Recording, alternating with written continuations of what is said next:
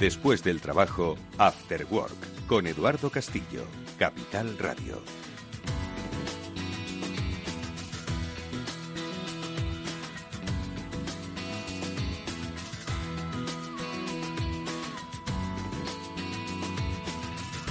Hola, ¿qué tal amigos? Buenas tardes. Bienvenidos a Cyber After Work, el programa de ciberseguridad de Capital Radio que cada semana os acompaña en esta sintonía y por supuesto a través de las diferentes plataformas porque su contenido vive, perdura y se comparte, como decimos, a lo largo del tiempo para crear y aumentar la cultura de ciberseguridad de las compañías. Cultura que tratamos de eh, solidificar con la ayuda y el conocimiento de, como siempre, los eh, eh, encantadores y profesionales Pablo Sanemeterio y Mónica Valle que se sorprenden cada día más de mis adjetivos, todos ciertos y reales. Pablo, buenas tardes, ¿cómo estás? Buenas tardes, Eduardo. Feliz año. La verdad es que cada día más sorprendido con las presentaciones, desde luego, no puedo decir otra cosa. Verás la próxima semana. Mónica Valle, ¿cómo estás? Muy buenas tardes. Bueno, a mí lo de encantadores me ha fascinado, me gusta, hasta me la apunto. Edu, ¿la puedes repetir? Confieso que Pablo se lleva algunos, eh, algunos adjetivos de regalo que van dirigidos a ti, así que... Seguro que no. No es que, no, no, es que no sea encantador, pero...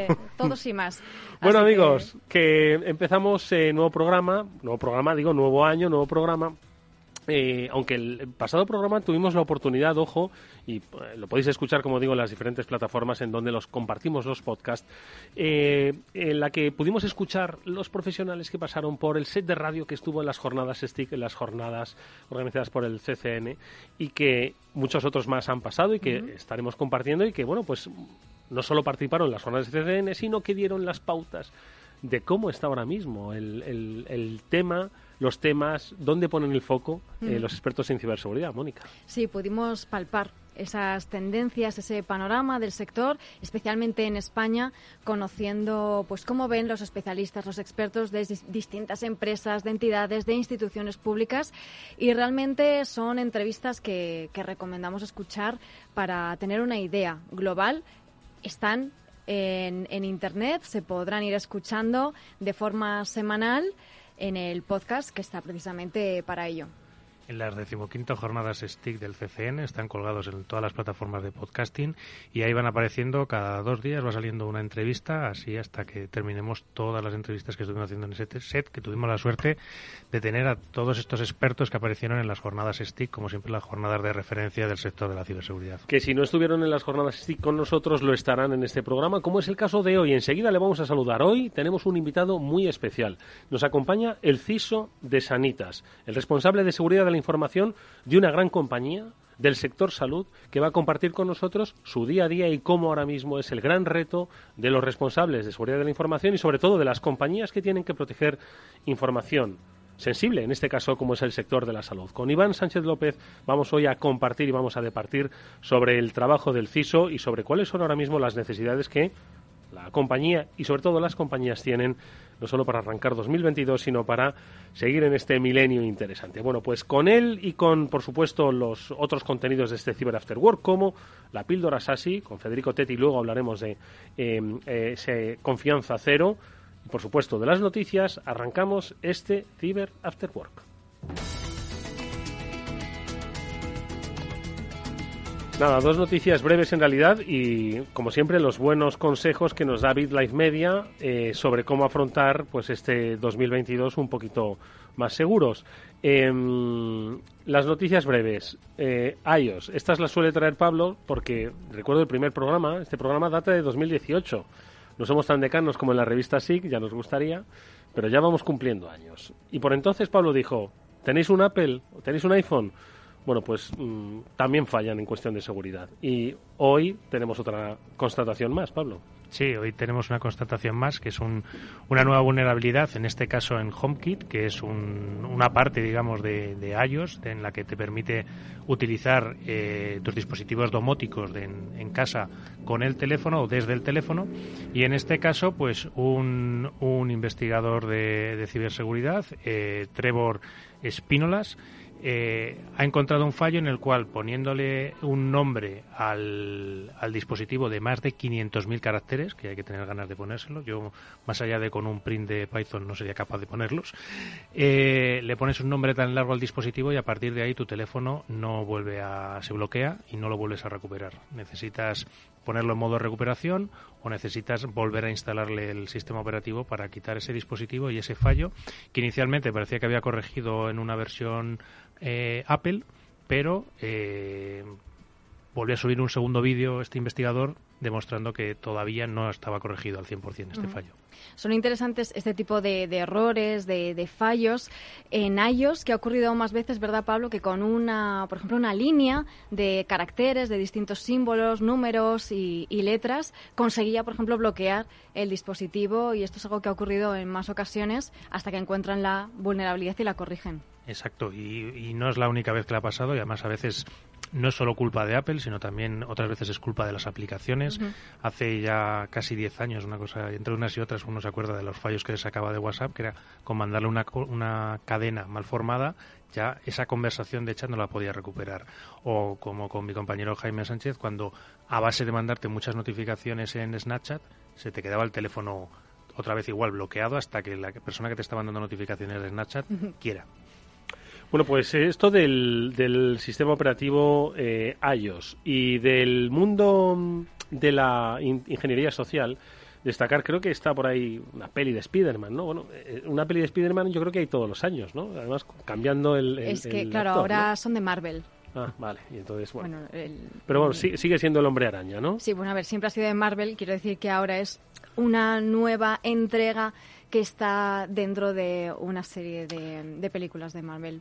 Mirad, no podríamos hacer un Twitch sobre videojuegos, la verdad. Lo confesamos, no somos como Ibai, pero sí que sabemos este de ciberseguridad. sería sobre cómics, bueno, pelis, cómics, en fin, este tipo de cosas. siempre ha habido videojuegos todas vinculadas, Todas vinculadas, todas vinculadas.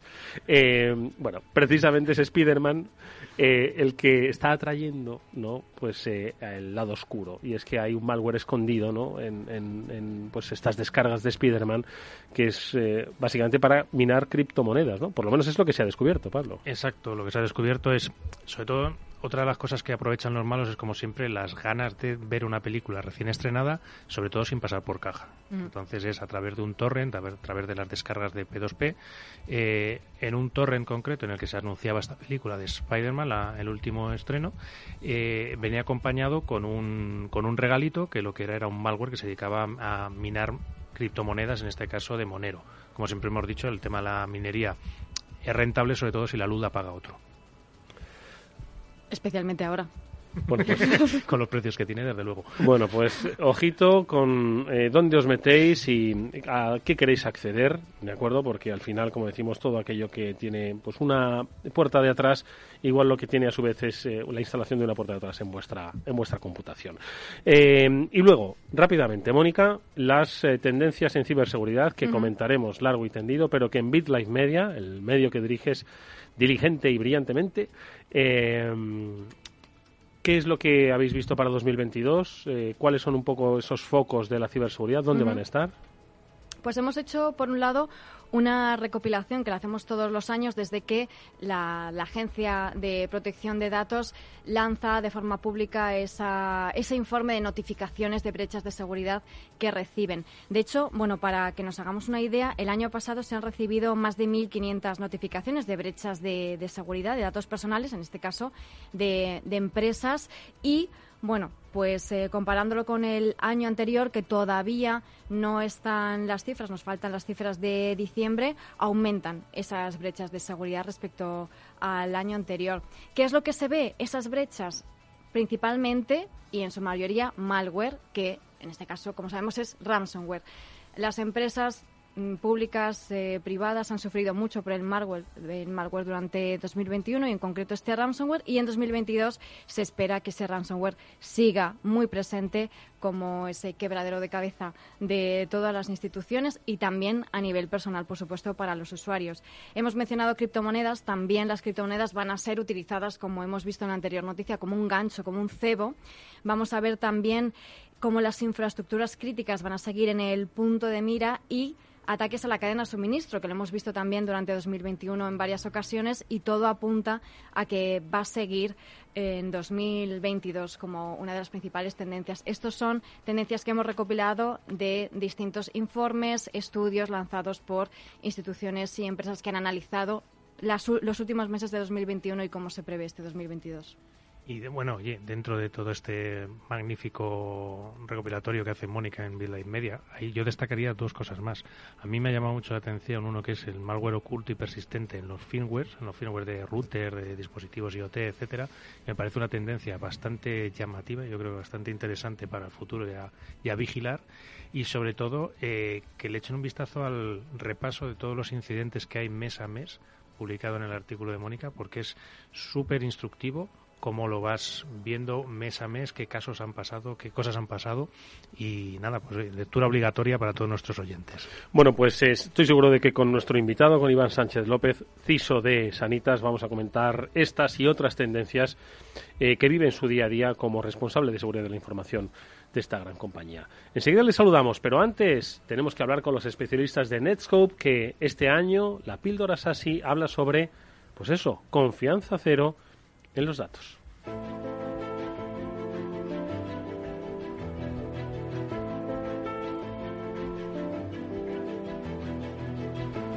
Y es Federico Tetti que nos acompaña y más que confianza cero en los datos, no, todo lo contrario, los datos nos dan vida. Lo que ocurre es que hay que tener una protección de datos basada en la confianza cero. ¿O cómo es exactamente el concepto? Federico, ¿qué tal? Buenas tardes, bienvenido a los amigos de Netscope como siempre. Feliz año nuevo y háblanos de qué actitud adoptar para la protección de nuestros datos. Saludo, feliz año para, bueno, saludo también para todo el equipo. Estoy envidioso de los elogios en la presentación, debo decirlo. Eh, bueno, mira, eh, hace unos días estaba escribiendo un artículo justamente sobre confianza cero y, y, encontré una definición que me pareció fabulosa, ¿no? Que es la confianza es la seguridad firme que una persona tiene hacia algo, hacia alguien, una cosa, una situación, ¿no? Es una, después de todo, es una construcción cognitiva en nuestra, nuestra cabeza. Y como los sistemas informáticos están inventados por nosotros, en definitiva es trasladar esa emoción humana a un sistema informático. El problema, o digamos un poco a lo que venimos a atacar con, con el modelo de confianza cero, es que está muy bien confiar, pero verificar es muy importante también. Entonces, aplicado un poco al mundo de la seguridad en los sistemas, es esto desconfiar por defecto de cualquier conexión, dispositivo, dato, un usuario, independientemente de quién es, a dónde está, cómo se está conectando, a qué datos se está accediendo. ¿no? Hasta ahora, el paradigma habitual era, yo lo conozco a Pablo, confío en Pablo, Pablo se conecta con su ordenador a mi oficina, se conecta a mi servidor, a mi SharePoint, descarga, sube, hace lo que quiere, ¿Qué pasa cuando Pablo se conecta con un dispositivo personal? Yo confío en Pablo, pero confío en su ordenador personal. Es un gran ejemplo, la verdad, Federico, y, es un punto en el que todas las empresas, precisamente con, con gestión de datos, se tienen que andar preocupando. Es cierto. Entonces, un poco esto del cero atrás, ¿en qué se fundamenta? Se fundamenta en unas capas, ¿no? Una de esas capas es limitar el acceso de Pablo, el privilegio que tiene, segmentar ese acceso, validar que es Pablo, validar que el dispositivo con el que Pablo se está conectando es un dispositivo que, cumple con algo que también escuchamos muy a menudo, que es una postura de seguridad. Esta postura de seguridad en el dispositivo es uno de los puntos más importantes, porque por un lado queremos saber que es Pablo, el que se conecta a nuestro OneDrive, a nuestro Google Drive, pero por otro lado, queremos saber que el dispositivo que Pablo está usando para acceder es un dispositivo que cumple con ciertas medidas básicas de seguridad. Por ejemplo, que tenga un antivirus instalado, que tenga un certificado, que sepamos que ese certificado lo pusimos nosotros, inclusive que ese dispositivo pertenece al dominio, quizás. Y el tercer punto es cómo adaptamos los controles de una solución que está dada en el mundo de SASI, en la nube, un stack que existe en la nube, para poder aprender y adaptar todos estos controles y controlar, según el comportamiento de Pablo, a dónde está accediendo. ¿Y cómo se logra esta integración, Fede? Bueno, esta integración se, logra por empezar a aplicar em, un modelo de seguridad de Zero Trust em, de a poquito. Primero, controlando los dispositivos con quizás un agente que pueda validar el control de postura de seguridad. Netscope tiene, en particular, una capacidad de este estilo en el agente que puede ir validando que el dispositivo cumpla con, las necesidades identificar a los usuarios, o por hoy, ¿no? Autenticarse, loguearse, tener credenciales que, que puedas identificarte son muy importantes y que la tecnología pueda llevarse eso para poder decir, ok, Pablo, estás accediendo a un dispositivo que cumple con la postura de seguridad de la organización, sos vos el que está conectado, ahora te voy a dejar acceder al OneDrive de la organización. Pero ¿cuál es el problema, que lo más común que pasa hoy por hoy es que la gente, los usuarios, acceden de dispositivos personales, ¿no? ¿Cómo podemos seguir teniendo un control sobre este tipo de nuevo paradigma, ¿no? Estos cambios que ocurren. Y aquí es donde una solución inteligente que puede discernir si el dispositivo al que te estás conectando es un dispositivo corporativo o personal, también permite en cierto nivel en su estructura SASI decir, bueno, Pablo, vos vas a poder acceder al OneDrive corporativo para poder leer N ficheros, pero no vas a poder descargar esos ficheros a tu dispositivo personal. Hmm. La verdad es que francamente interesante. Y otro punto quizás interesante también, el control horario y zonas geográficas donde puedes hacer este tipo de, conexiones y esa parte de cero tras de constantemente. Es decir, no es porque te has autenticado una vez, ya eres Pablo siempre, sino que voy a validar realmente que eres constantemente Pablo. Es exactamente eso. Es nosotros partimos de la idea de construir una arquitectura de Zero Trust en un mundo SASI, mantener y monitorizar todas estas políticas y de que la arquitectura esté en constante funcionamiento de contralor y validar y verificar constantemente es básicamente lo que apuntaba Federico Tetti, aprender y adaptarlo, sin interrumpir el negocio, sin que apenas se perciba, dotando las, eh, eh, digamos, validaciones ¿no? y, las, eh, y los accesos a quien realmente debe tenerlo y entendiendo pues que vivimos en un mundo donde ya no hay fronteras ni virtuales ni de dispositivo. Y, eh, por supuesto, en ese, en ese escenario, en ese ecosistema, debemos proteger lo más importante de nuestra organización, que es el dato. De eso es de lo que vamos a hablar ahora con nuestro siguiente invitado. Es la píldora así, nos ha traído Federico Tetti. Como siempre, un placer, Federico. Gracias, hasta la próxima. Igualmente, hasta la próxima.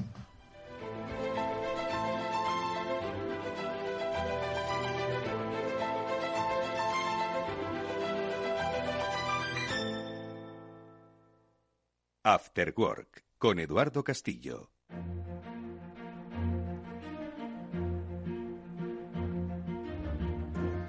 Bueno, pues nuestro invitado, Iván Sánchez López, lleva 15 años dedicado al eh, área de la protección de la información y la ciberseguridad. Ha desarrollado su carrera en diferentes puestos a lo largo de varios sectores.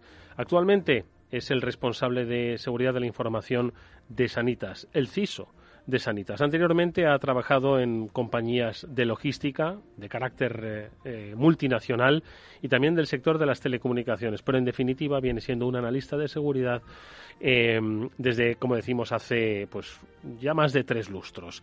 Iván, aparte de ser un experto en gestión de seguridad de la información, en operaciones de ciberseguridad e inteligencia de amenazas, pues también es eh, profesor e imparte ese conocimiento adquirido pues en diferentes eh, eh, másteres y en diferentes estudios de posgrado que especializan en el mundo de la ciberseguridad. Hoy en nuestro invitado y le agradecemos mucho que esté con nosotros en este Cyber After Work. Iván, buenas tardes y bienvenido.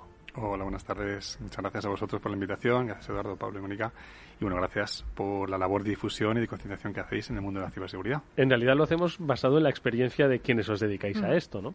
Eh, y por ahí va mi primera pregunta. Eh, es la pregunta cruel, porque es como llevas tantos años, no, no es que queramos envejecer a las personas, ¿no?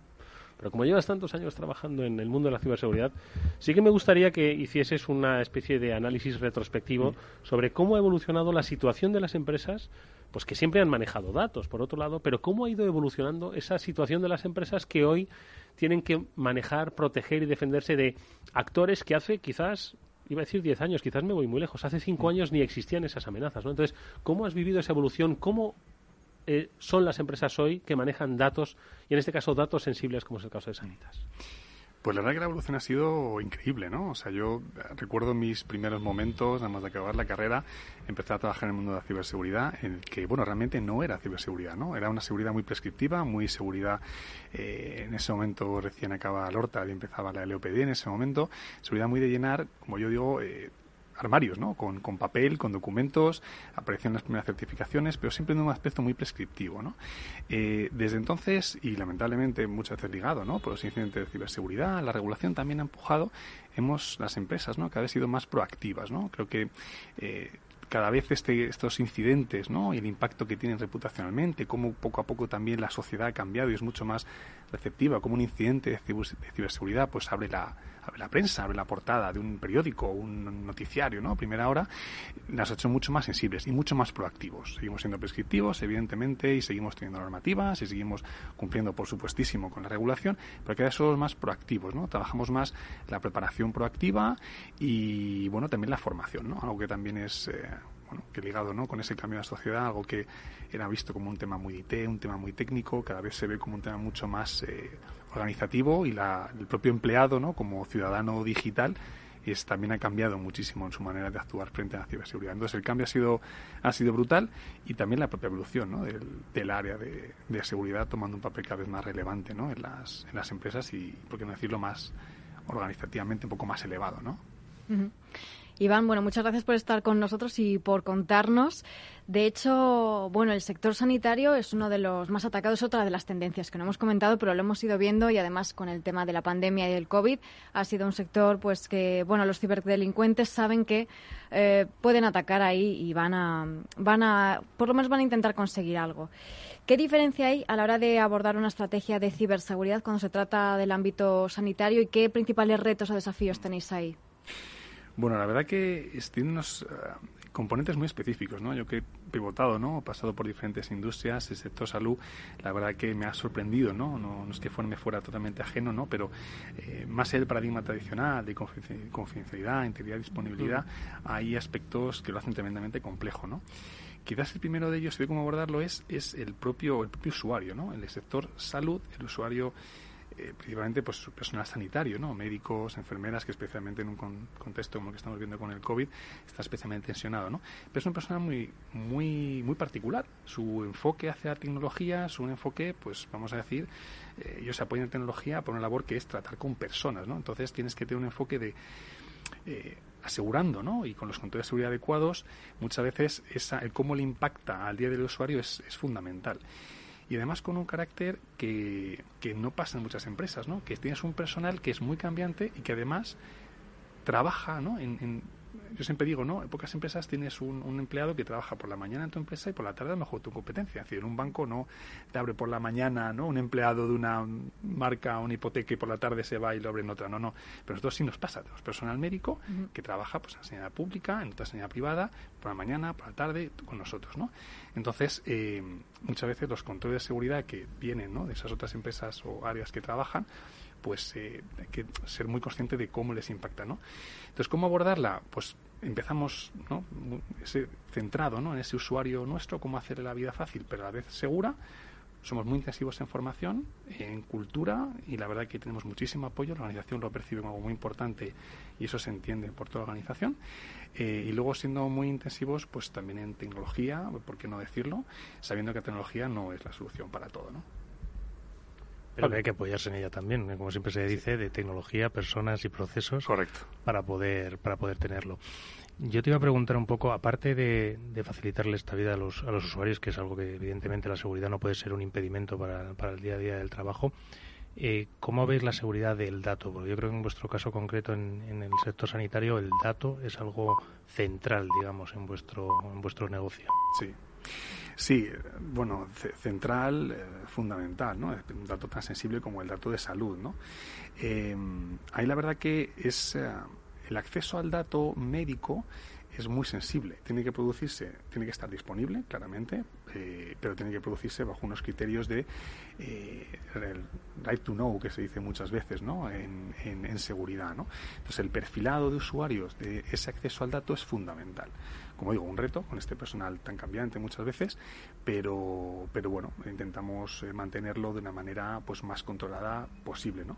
Eh, además, auditado permanentemente, es decir, los accesos a datos sensibles basamos, tenemos modelos basados en comportamiento, o comentábamos antes en la píldora SASI, como cada vez más hay que hablar de comportamiento, ¿no? No confianza cero, ¿no? Y base modelos de acceso al dato, cuando hay comportamientos que se desvienen bajo los patrones que hemos definido, que consideramos que son patrones de acceso y de uso adecuado del dato, generan alertas, ¿no? Que por supuesto investigamos. Falsos positivos, pero si hay eh, eventos que tenemos que reaccionar, pues se toman eh, acciones de concienciación o o las que se necesitas con el personal. ¿no? Eh, lo bueno es que a nivel cultural pues la empresa está muy concienciada, ¿no? el que el acceso al dato médico es eh, absolutamente crítico ¿no? y en ese sentido pues tenemos nula tolerancia ¿no? con una mala gestión del dato médico de nuestros clientes. Ahora vamos a hablar un poco de esa eh, proactividad, porque has dejado entrever ¿no? que hay que trabajar pues la inteligencia de amenazas, hay que adelantarse, ¿no? Y muchas otras acciones ¿no? de las que eres especialista. Pero quiero un poco recoger esa evolución a la que hacía referencia al principio de cómo las empresas pues eran prescriptoras, las has llamado, ¿no? Mm. iban pues un poco para cumplir ¿no? con, con la ley mm. de armarios y armarios y armarios, ¿no?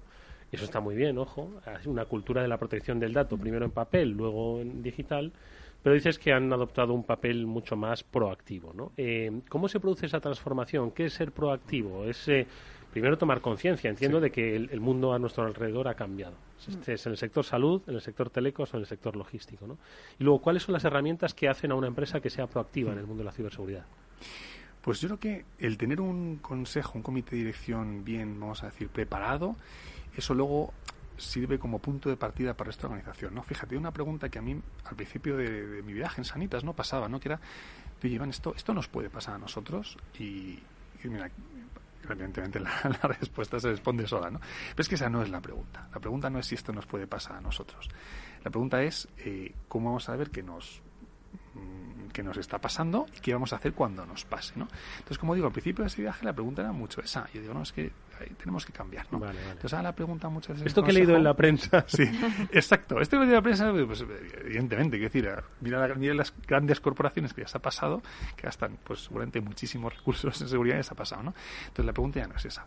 Y eso yo lo noto en esa labor de educación que hemos hecho con el comité de dirección, es, oye, eh, sabemos lo que hay que hacer cuando esto nos pase, entonces eso ya denota ahí hemos pasado de pantalla, ¿no? Estamos en un grado de madurez, vamos a decir, adicional. Entonces, ese grado de madurez adicional te abre muchas puertas, porque al final eso, organizativamente, cuando una empresa, eh, los, directores, los mandos, perciben que el comité de dirección le da importancia, que oye, que el CISO, pues yo, el que esté en ese momento, tiene audiencia, va cada mes, un 30 minutos, una hora, y tiene ahí foro, la gente entonces te escucha, ¿no? Entonces, el primer mensaje es tener muy, vamos a decir, eh, ayudar, ¿no? A entender a tu comité de dirección eh, bueno, pues que esto puede pasar y que estás haciendo las cosas adecuadas, ¿no? Y a partir de ahí, pues eso lleva en cascada la organización.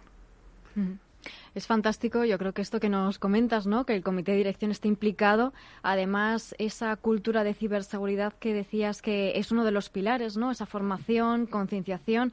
En el sector salud, además nos estabas diciendo que hay unas características diferenciadas eh, respecto a otros. ¿Cómo, eh, ¿Cómo lleváis a cabo esta formación, esta concienciación? ¿Cuáles son los puntos clave en los que os fijáis? Pues eh, la verdad que lo construimos con ellos. Es decir, cuando yo en, julio del 15 me unía a Sanitas, en octubre pues presentamos nuestra estrategia y demás, ahí lo que les preguntamos es un poco, oye, ¿qué, qué, queréis saber? ¿no? O sea, ¿qué, digamos a vosotros como comité de dirección eh, os sería útil para entender qué estamos haciendo, ¿no?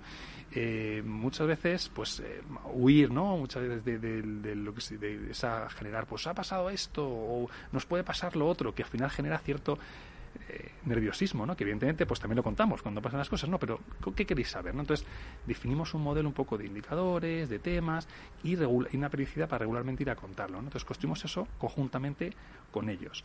Y, la verdad que bueno, ha ido, ha ido muy bien, la verdad que nos han pedido cada vez más, bueno, quizás no ha ido tan bien, porque la verdad que al final trabajo genera trabajo, no, pero realmente estoy muy contento porque, porque hemos elevado, ¿no? yo creo un poco el, nivel. ¿no? Em, y bueno, yo creo que hay compañías que, que han sido capaces también eh, de crear dentro del comité de dirección pues grupos asesores, ¿no? expertos en, en, en ciberseguridad, ¿no? Y ciertos bancos que como la delantera.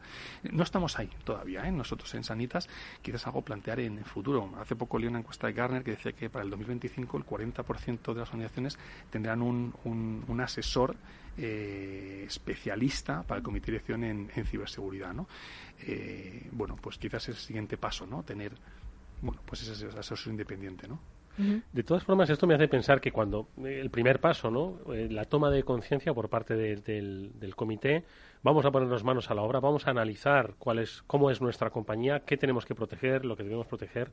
Es cuando una empresa se da cuenta de los múltiples ecosistemas que tiene dentro de su propia empresa, ¿no? Y dice, oye, pues esto hay que protegerlo así, esto hay que protegerlo así. Entiendo que también es una labor importante, necesaria y que sorprende a muchas compañías, ¿no? Les hace ser mucho más eficaces en negocio también, ¿no?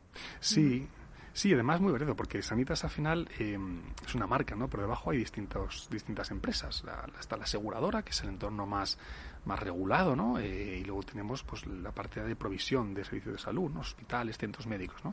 Entonces, evidentemente, cada uno de estos entornos tiene su, eh, bueno, su manera de trabajar. El entorno hospitalario es un entorno 24/7, es un entorno físicamente abierto. Eh, tecnológicamente no solía estar muy conectado, está siendo más. El sector asegurador es un sector pues más bueno, meramente financiero, sector que trabaja del 8 por 5, bueno, eh, y tiene cada uno su casuística, como digo, ¿no? Eh, entonces vas definiendo un poco esas joyas de la corona, ¿no? Que es importante para, para cada gerente de negocio y al final tienes que definir una estrategia común, porque algo que sí que teníamos claro en Sanitas, que eso fue uno de los primeros retos que tuvimos, es que estas unidades de negocio al principio, pues bueno, quizás no, no muy bien conectadas en el ámbito de la seguridad, con distintos focos. El médico de un hospital con Exacto. la línea de seguros que decía, ¿no? Exacto, claro, es que el médico, pues mira, es que mi negocio es, es, atender a gente 24/7, eh, esto tiene que funcionar siempre y tiene que ser fácil. Y el, el, mundo asegurador dice, sí, pero yo tengo que vender seguros, tengo a la DGS y entonces, entonces al final llegar a un punto, un punto común en el que pues el control de seguridad son aceptados por todos, eh, sin imposición y sin esa, ese miedo, ¿no? Ese fue el primer reto que, que tuvimos. Pablo. Y desde el punto de vista, quizás, como hablábamos antes, que la tecnología es necesaria, no es la única bala, pero es necesaria. ¿Cuáles son un poco los pasos tecnológicos o los puntos tecnológicos que disponen en esa estrategia mm. de ciberseguridad para, para una compañía como la vuestra? Pues el primero fue un poco consolidar. Como decía, cada unidad de negocio inicialmente tiene soluciones parciales que cubrían sus necesidades o, a su entender, las cubrían bien, pero eran muy locales. Es operativamente ingestionable. O sea, tú un equipo de seguridad eh, tienes que, que tienen que atender hacia cierta homogenización, ¿no? Si no es imposible, necesitas muchísima gente, es, es ineficiente.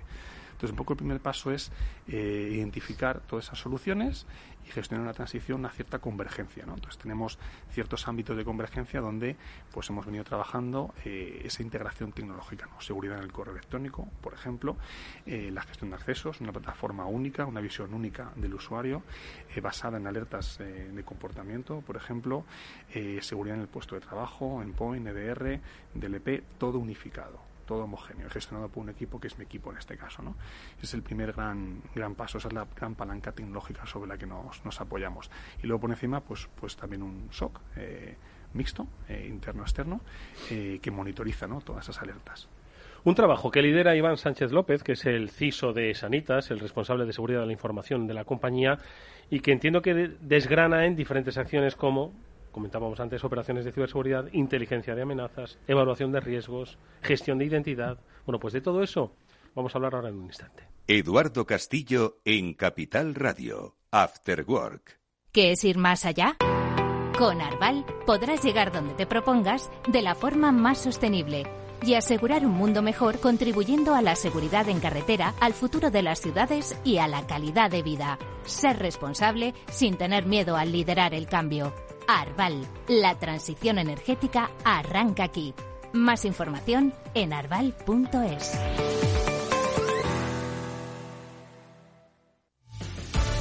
Muy buenas, mi nombre es Sergio Fernández y estoy aquí para invitarte al primer programa de criptomonedas de la radio española. ¿Quieres saber qué es un Bitcoin? ¿Qué es esto de Cardano, Solana, Ethereum? Todo esto te lo vamos a contar en Cripto Capital de lunes a jueves de aquí en Capital Radio. Después del trabajo, After Work, con Eduardo Castillo, Capital Radio.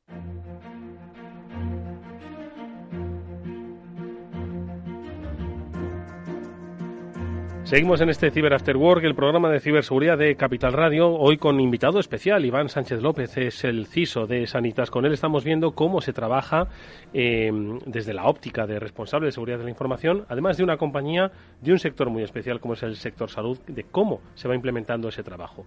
Nos contaba antes cómo era esa estructura, esa más que jerarquías, aquí no hay jerarquías, aquí hay jerarquía operativa, ¿no? Más que, más que de liderazgo, ¿no? Bueno, entiendo que también hay liderazgo, lo hemos comentado. no me voy a liar más. Pero ahí también entiendo que un trabajo diario, ¿no? Pues para adelantarse, ¿no? A los, a los posibles eh, episodios o incidentes. ¿Cómo trabajáis? ¿Qué es lo que más desarrolláis? No sé si por estar en el sector salud trabajáis unos en lo que es la gestión de identidad o todos en general son eh, igual de válidos para, para, en este caso, vuestra compañía. Mm. Pues estos últimos años hemos estado muy focalizados eh, precisamente en la gestión de identidad, poco por lo que decíamos, ¿no? esa unificación entre distintas áreas de negocio. Eh, y la verdad que estamos en un punto bastante, bueno, razonablemente maduro, ¿no? Creemos, ¿no? Eh, después, en ese viaje, empezamos a trabajar todo lo que era la identificación del dato, clasificación y prevención de fuga de datos, ¿no? Todo basado en sistemas de, de DLP. Y la verdad que también nos estuvo entretenidos, pues, pues un par de años, ¿no? Porque, bueno, toda esa identificación de dónde reside tu dato, el ciclo de vida y demás, y también está en un punto razonablemente maduro. ¿no? Y ahora estos últimos, pues más o menos dos años, venimos trabajando todo lo relativo a seguridad ofensiva. ¿no? Estamos siendo cada vez más, más ofensivos, pasando eh, del modelo tradicional un poco de pentesting a viendo un modelo de red team continuo prácticamente, ¿no? en el que nos apoyamos de una manera eh, bueno, como no puede ser de otra manera, ¿no? Con, con, empresas externas especializadas que de manera cada vez más desatendida ejecutan, eh, bueno, pues ataques ofensivos ¿no? sobre contra, nuestra infraestructura. Y queremos llegar a un punto en el que esto pase de manera permanente, recurrente y sin tener absolutamente ningún tipo de conocimiento de que esto va a pasar. ¿no? En ocasiones todavía no estamos ahí, ¿no? pero queremos que esto, que esto pase. Queremos que es el camino. ¿no? Al final, la manera de estresar, de, conocer ¿no? dónde están tus puntos débiles, es estresar permanentemente tu, tu infraestructura. Y siempre salen, siempre salen cosas. Entonces, bueno, pues ese es donde estamos en mucho, mucho retim y seguridad ofensiva. Oye, el próximo día 31 de enero vamos a celebrar un especial, de los especiales que hacemos aquí en el Cyber After Work, a través de YouTube y por supuesto en directo en la radio, a través de redes, sobre ciberinteligencia. ¿Cómo la trabajáis? ¿Cómo la desarrolláis? Pues la verdad que también son dos ámbitos en los que estamos haciendo muchas cosas y seguramente todavía tenemos que hacer mucho más en el futuro, ¿no? Eh, la ciberinteligencia es algo que tradicionalmente pues pues estaba olvidado. O sea, al final éramos, cuando hablábamos de ese modo más poco más, más reactivo, incluso proactivo, pero nos focalizamos un poco, arañábamos la superficie de esa, de esa inteligencia de amenazas, ¿no? Eh, ¿Qué ocurre? Que la información, en, bueno, pues lo que se dice muchas veces, ¿no? Que esa Surface Web, ese, esa web indexada que, usamos todos es un 4%, ¿no? El contenido en Internet y que el otro 96% pasa en esa deep web, en esa dark web, ¿no? Entonces, toda esa información que está ahí eh, bueno, pues descubrirla, ¿no? Primero llegar a esos lugares y descubrirla y anticiparte a eso que te puede, que te puede afectar, ¿no? Entonces ahí estamos ya montando un poco, bueno, pues, pues servicios, ¿no? Y teniendo gente cada vez más especialista para entender, llegar a esos, esos puntos de, inteligencia, ¿no? De aquello que nos puede afectar y ser capaces de adelantarnos. Pero todavía creo que tenemos que hacer más. Siempre se puede hacer más. La verdad que sí. Has mencionado además la seguridad ofensiva, ¿no? Cómo estáis trabajando en ese red team otro tipo de estrategias. Y mencionaste antes también, comentaste la importancia de la respuesta, de entrenar la respuesta. Hemos mencionado también, hemos hablado en Cyber After Work de esa ciberresiliencia, ¿no? De la que cada vez se habla más. ¿Cómo hacéis para entrenaros para responder de esa forma ágil, eficientes en el caso de que pase algo que ojalá no, pero hay que estar preparado para ello? Sí, además el concepto que se me encanta de ciberresiliencia, ¿no? que efectivamente es, eh, marca eso un poco el que, si sabemos lo que tenemos que hacer cuando nos pase. ¿no? Eh, pues la verdad que eh, igual no estaba muy formalizado en principio del viaje en Sanitas y nos dimos cuenta de que, bueno, pues en que un incidente pues no estaríamos preparados para responder, con lo cual hace ya pues unos tres años ¿no? montamos un comité de gestión de crisis focalizado en la cibercrisis. ¿no? Eh, con personas nominadas, con eh, formadas individualmente y además unidas en un comité que entrenamos todos los años. ¿no? Nos apoyamos en una empresa externa que nos pone un escenario de, oye, eh, cibercrisis, te mete una sala, bueno, virtual ahora, ¿no? Te planteo un escenario y vemos un poco la interacción entre estos elementos, estas áreas, ¿no? De cuál sería su respuesta en gestión de crisis. Si hacemos lo que tenemos que hacer o, hacemos lo que no tenemos que hacer, si comunicamos a tiempo a reguladores, la gente está coordinada y demás. Eh, le tengo reciente porque el de 2021 lo hicimos en, diciembre y, y, ya digo, lo hacemos anualmente, ¿no? Y siempre salen lecciones aprendiendo. Entonces, el testeo y el comité de crisis, fundamental. Oye, estoy pensando en... Es una analogía que, es, inoportuna, como muchas de las cosas que digo, ¿no? Ahora se habla tanto del pasaporte, del, certificado COVID, ¿no? Estaba pensando en los proveedores con los que trabajáis, evidentemente, como una gran compañía. Eh, no es que les pidáis un certificado ciber, pero entiendo que cada vez más, y lo hemos comentado aquí en numerosas ocasiones, ¿no? si, eres proveedor de una gran compañía que necesita tener todos sus eh, eh, vectores securizados, tú también tienes que ser seguro. ¿Cómo trabajáis en ese sentido, Iván? Pues es un punto buenísimo, porque la verdad que especialmente en el, sector hospital, ¿no? esto es más salud, ¿no? dentro del grupo que os decía, eh, preocupa, ¿no? Porque al final eh, muchas veces son grandes proveedores, ¿no? De equipamiento médico. Es un sector en el que no hay muchos proveedores, pero son grandes, son empresas multinacionales las que hay, ¿no? Y evidentemente su foco es eh, ese aparataje médico, pues que sean, bueno, pues, pues ah, que sirvan la función, ¿no? Pero muchas veces esa, ese punto de ciberseguridad no se contempla bien. Te puedes encontrar máquinas resonancia, máquinas de rayos X, máquinas mm, de tomografía, son máquinas que valen mucho dinero, máquinas muy específicas, que a lo mejor lo que montan es un sistema operativo pues antiguo, no parcheado, no gestionado, eh, gestionado remotamente de manera insegura, y ahí la verdad que muchas veces nos, nos, nos cuesta, ¿no? Creo que la Unión Europea lleva ya tiempo persiguiendo esa, un estándar de certificación, ese sello de, de seguridad, ¿no? igual que lo hay de calidad para tantos productos, de seguridad en productos sanitarios. Y la verdad que es una muy buena iniciativa porque eh, al final un entorno hospitalario es un entorno que está hiperconectado. Entrar a un hospital, lo puedes ver, es casi como entrar a, pues a un data center, ¿no? Eh, cables de red por todos lados, todos estos equipos están conectados con protocolos específicos eh, y muchas veces, bueno, se, se echa un poco en falta. ¿Cómo lo hacemos? Bueno, pues trabajamos mano a mano con ellos, tenemos nuestros, bueno, pues nuestras auditorías, ¿no? Tradicionales, no tanto de auditoría, ¿no? Al final es un trabajo conjunto, ¿no? Porque mm. queremos que ayudarles a hacer su producto mejor también es bueno para ellos. ¿no? Pero sí que creo que hay como industria de fabricante de aparataje médico, creo que es importante ese foco hacia ciberseguridad. Y aquí simplemente por poner algún, algún caso, ¿no? Eh, hace pues un año y medio aproximadamente unos investigadores de la Universidad de Ben Gurion de, Israel pues demostraron cómo con una Raspberry, algo tan sencillo como una Raspberry de 20 euros, eh, conectada ¿no? a, una, eh, a una red interna de un hospital, era capaz de inyectar eh, datos falsos y modificar en tiempo real imágenes de tomografías y rayos X. De manera que se podía eh, eh, inducir a error al médico. De manera que se vio una imagen en la que había pues, pues un cáncer o cualquier tipo de dolencia, la modificará para que pareciera que no la había o viceversa. ¿no? lo demostraron en un vídeo, además, como pues entra a un hospital y enchufan en un cable de red esa, esa Raspberry y eso al final pasó porque el protocolo de comunicación de esos aparatos pues, pues era inseguro, no estaba cifrado, no se autenticaba y básicamente con algo tan sencillo era capaz de generar algo tan grave como inducir error a un facultativo a la hora de tomar un diagnóstico. Madre mía, Pablo. Mm. No, yo iba a aprovechar un poco eh, estas, estas vulnerabilidades, estos fallos en, temas de, de, máquinas médicas, la verdad es que son apasionantes y, siempre pues eh, eh, siempre llaman mucho la atención. Pero yo iba a recordar quizás una parte en la que hemos estado hablando antes de este viaje que iba haciendo Sanitas en, ciberseguridad, que va muy de la mano de la digitalización también. Cómo para poder digitalizarse tienes que digitalizarte de forma segura. ¿Cómo ha sido ese viaje en, en Sanitas y, y, si este mensaje es real, el que tienes que ser seguro, pues si no, no hay digitalización? Sí. Sí, pues eh, la verdad que, bueno, yo tuve la suerte de entrar en ese momento justo en el que Sanitas apostaba por esa digitalización, ¿no? Un poco, de manera un poquito pionera, ¿no? En ese momento en esto salud y se tenía claro, ¿no? Que tenía que pasar de manera, de manera segura, porque toda esta inversión en nuevos productos, en digitalización, pues, por qué no decirlo, aumenta nuestra exposición, nuestra superficie de ataque, al fin y al cabo, ¿no? Eh, y toda esta estrategia eh, y toda esta inversión que hacemos eh, pues también al final es, un compromiso con nuestros clientes. La gestión segura de sus datos, ¿no? entonces la verdad que, bueno, no tuve muchos problemas en que la organización lo, entendiera, ¿no?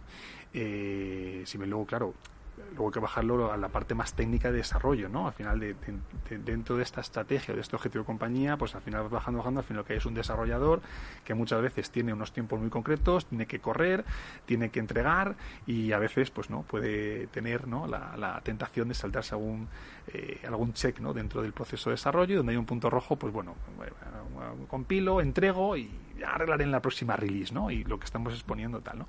Entonces ha habido que hacer también mucha formación, ¿no? Eh, persecución a veces con equipos eh, más pues, de desarrollo y demás. ¿no? Eh, lo bueno es que esto que os decía, ¿no? este modelo de seguridad ofensiva siempre ayuda. ¿no? Muchas veces se oye, mira, eh, esto, ¿no? que, este producto que vamos a, sacar, pues si lo hubiéramos sacado viendo estos checks, pues fíjate, era vulnerable a todo este tipo de, de, cosas. En el momento que una aplicación pues va a la Apple Store o Google Play o cualquier tipo de plataforma pública, es un objetivo de ataque inmediato inmediato, ¿no? Entonces, bueno, hemos conseguido concienciar, pero un trabajo continuo. En este modelo de DevSecOps, donde estamos convencidos ¿eh? que DevSecOps es el camino, pero, pero ese SEC, ¿no? Eh, hemos hablar de DevOps, asusto, ¿no? Hay que meter ese SEC eh, y estamos convencidos que esa agilidad se puede tener, pero con seguridad, y que es un, que es un absoluto básico, vamos. Y em, el sector salud, Iván, se basa en la confianza. De hecho, fíjate lo que nos acabas de contar de esa maquinaria vulnerable. Nos pone los pelos de punta por todo lo que puede conllevar. Y mm, en este sentido, ¿se ha valorado, crees que podría ser interesante valorar en cuanto a la estrategia, mostrar al público esa ciberseguridad, esa apuesta por la ciberseguridad de la empresa como un valor añadido? Incluso a nivel eh, de estrategia, publicitarlo. Oye, mira, somos una empresa cibersegura. Es también una relación de confianza ¿no? para los clientes. Sí, absolutamente. O sea, yo creo que al final esto, esto añade, es un intangible, pero, pero que añade, ¿no? Eh, porque al final joder, son datos tan sensibles como médicos, ¿no? Y nadie nos gusta, ¿no? No, no estaríamos con una compañía que no se tomara en serio nuestros datos tanto como lo tomamos nosotros. Yo, los datos de mis hijos, de mi mujer, evidentemente los míos propios, no se los confío a cualquiera, ¿no? Y menos mis datos médicos. Entonces sí que estaría, estaría bien, ¿no? Yo creo que eh, quizás falta ese concepto, todavía no, muchas veces eh, pasa, ¿no? Poniendo un ejemplo hilando con algo tan, oye, cuando Facebook compra WhatsApp, ¿no? Eh, WhatsApp no tiene grandes propiedades, ni tiene grandes activos, tiene datos. Lo que compra es un balance en el que hay datos. Pero es verdad que en, esos balances, ¿no? De que se reportan al regulador, no hay la niña que diga, y mis datos valen tanto, es un activo, ¿no? Eh, bueno, lamentablemente eso pues no pasa, ¿no? Todavía los activos pues es en la, caja o los edificios o lo que tengas, ¿no? Eh, pero el dato vale y vale muchísimo. WhatsApp, Facebook, lo podemos ver, ¿no? Eh, entonces, la protección de ese activo que tiene un valor altísimo, eh, pues es intangible, es un valor en sí mismo, ¿no? Entonces sí que estaría bien de alguna manera, pues reconocer un poco, ¿no? Yo creo que, que es verdad que, no, no podemos, cliente no puede esperar menos, ¿no? Pero sí que estaría bien, de alguna manera, ayudar a las empresas que a lo mejor tengan dificultades para, para llegar a ese nivel, pero las empresas que invierten, que se lo toman muy en serio, pues que también de alguna manera se vean un poquito eh, premiadas, ¿no? O al menos valor añadido, ¿no? Oye, Iván, en tu día a día, y ya entrando, no en un terreno personal, ni mucho menos, pero sí como CISO, tú todas las mañanas cuando vas a la compañía, o, no sé si estáis teletrabajando, te llega el informe y dices, madre mía, a ver qué me voy a encontrar, a ver, a ver qué ha pasado en estas últimas 12 horas de, donde está, España ha estado a oscuras y ha habido mucha actividad. Eh, entiendo que de eso aprendes, ves cómo evolucionan, cuáles son, como hemos visto antes, las tendencias en ciberseguridad. Sí. ¿Tiemblas cada mañana o qué? Uf, la verdad que la gestión del, del estrés ¿no? En, en, el mundo ciber, y alguna vez lo habéis hablado en el programa, pues cuando hiciste el programa de la, con Gonzalo, con Asensio, en las cervezas, ¿no? hablasteis también, la gestión del estrés en el mundo ciber es, es clave, ¿eh? o sea, a todos los niveles. A nivel responsable, pues evidentemente porque también tienes una mochila muy pesada, ¿no? Y, y también a nivel de analista, eh, es importante. Entonces, ser capaz de mantener, vamos a decir, cierta calma en momentos muy complicados, eh, marca la diferencia entre, oye, decir, mira, me, me, dejo esto y me voy al campo, o, o, voy a la oficina y intentar, ¿no? Entonces, yo intento empezar el día siempre, siempre leyendo, siempre las hora y media, dos primeras horas de mi día me las paso leyendo, qué ha pasado el día anterior, cuál es, bueno, o sea, tenemos el Log4j o antes teníamos el tema de eh, Casella o antes teníamos lo, que fuera, ¿no? Pues leyendo cómo estamos, cómo está el mundo cómo está el grupo, cómo estamos nosotros, viendo KPIs, indicadores y si hay desviaciones, pues oye, con el equipo, oye, ¿qué está pasando? ¿Por qué esto tal? Estamos haciendo las cosas aquí allá, ¿no? Em, y después el resto de mi día me lo paso un poco, pues diseminando, ¿no? Un poquito ese, ese, ese conocimiento, traduciéndolo, ¿no? En mensajes un poco más entendibles, pues a mi jefa, al resto del área, al resto de, la, de responsables de negocio, ¿no? Pero es verdad que, mm, decías, duermes, estás... Pues a veces cuesta, ¿eh? A veces cuesta mantener la calma en tiempos tan convulsos. Pero bueno, de ahí depende un poco lo que hablabais antes, ¿no? Eh, la respuesta que luego das, ¿no? Si tienes a tu, si tienes la seguridad de tu compañía en la cabeza, luego la respuesta que das ante un incidente es lo que quizás pues marca la diferencia entre salir cuanto antes o no salir, ¿no? Exacto. Exacto, sí. Eh, y además que mm, muchas veces lo, lo, vemos, ¿no? Cuando hablamos antes de comunicar el, el, el, testeo, ¿no? Estos ciberejercicios que hacemos, ¿no? Son momentos de mucha tensión. Una de las cosas que siempre dices, oye, hay que mantener la calma, ¿no? Porque esa tensión, en esos momentos, es lo que te puede hacer una mala respuesta sobre reaccionar o eh, no reaccionar adecuadamente y lo que te puede meter en un problema, ¿no? Entonces, mantener la calma es, es fundamental, sabiendo mm, que el riesgo está ahí y que no para, ¿no? Pero pero bueno, eh, tratamos de mantenerla. Oye, una última pregunta. Mm, siempre hemos hablado del talento, la dificultad de encontrar talento, la necesidad de tener el talento, que se nos lleva en el talento. ¿Te cuesta encontrar equipo? ¿Te cuesta...? Pues sí cuesta, sí. La verdad que nos ha costado bastante porque hemos tenido, sobre todo hace un par de años, en 2018, 2020, un crecimiento bastante alto en, en cuanto a gente. Y la verdad que nos costó bastante. Nos costó bastante encontrar a gente porque eh, bueno, el mercado está, pues ya lo sabemos todos, ¿no? Muy activo, al final muchas veces se compite pues en, en, salario y eso pues tampoco el margen que tienes es, el que tienes, ¿no? Entonces, bueno, eh, pero sí nos cuesta. Entonces, lo que hemos apostado también es por un poco eh, formar gente internamente, gente que ya teníamos en la casa, que no necesariamente venía del mundo de la, de la seguridad, pero que trabajaba en entorno IT, por ejemplo, en Sanitas, eh, y darle la oportunidad de unirse al equipo de seguridad, porque tienen un conocimiento bueno, y la verdad que nos ha ido muy bien, estamos encantados con el equipo que han montado. Pues apuntad esa tendencia, muy interesante. Primera vez que la escuchamos, es una forma de intraemprender, bueno, es coger y formación interna, formación in company, dedicada al mundo de la ciberseguridad interesantísimas cosas que ha compartido hoy con nosotros Iván Sánchez López, el CISO de Sanitas, el responsable de seguridad de la información de la compañía, al que te agradecemos de verdad tu tiempo, tu experiencia compartida y tu conocimiento y al que te deseamos toda la suerte del mundo, Iván. Nada, un placer, muchísimas gracias y de nuevo enhorabuena por la, por la labor de concienciación tan enorme que hacéis. Muchísimas gracias. Bueno, pues nosotros nos despedimos eh, agradeciéndole a Iván, por supuesto, ha estado muy bien el programa de hoy eh, y forma parte ya de, la historia de este After Work. Eh. Sí, muy interesante. Muy interesante. Como otros compañeros que han pasado y a los que también queremos hacerles un pequeño guiño. Pablo. Por supuesto, a Ángel Ortiz también, que ha pasado por aquí en varios programas y que Hoy nos ha, publicado su compañía Cisco un, artículo, un post en el que pues enlaza y comenta las, participaciones que ha tenido en este programa, que la verdad se lo agradecemos un montón y esperamos poder volver a contar con él. Y que hablaba de la necesidad, lo que apuntaba Iván, de divulgar cultura de ciberseguridad. Sí, eso al final es una labor de todos y lo hemos estado viendo durante los últimos años, desde el sector privado, público, medios de comunicación, todos ponemos nuestro granito de arena y, es la mejor manera.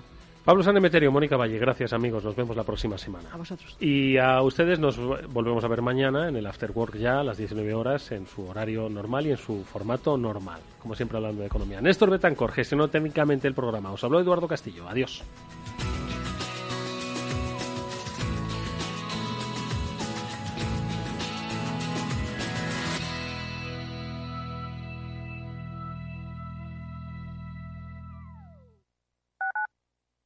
Capital Radio Madrid 105.7 ¿Has pasado la COVID pero no consigues sentirte recuperado? HLA Moncloa ofrece asistencia especializada en su consulta post-COVID, con un equipo experimentado y enfoque multidisciplinar para el abordaje integral de tus secuelas. Citas al 91 758 1196 o en Avenida Valladolid 83. HLA Universitario Moncloa, contigo cuando más nos necesitas. Escucha cada jueves a partir de las 10 y 5 de la noche en Líderes Globales las entrevistas que Raúl Castro nos trae desde Florida. Personas inspiradoras de habla hispana que han destacado en sus actividades más allá de nuestras fronteras y que nos dejan sus enseñanzas y aprendizajes desde el punto de vista más personal. Líderes Globales con Raúl Castro en Capital Radio. Capital Radio. Siente la economía.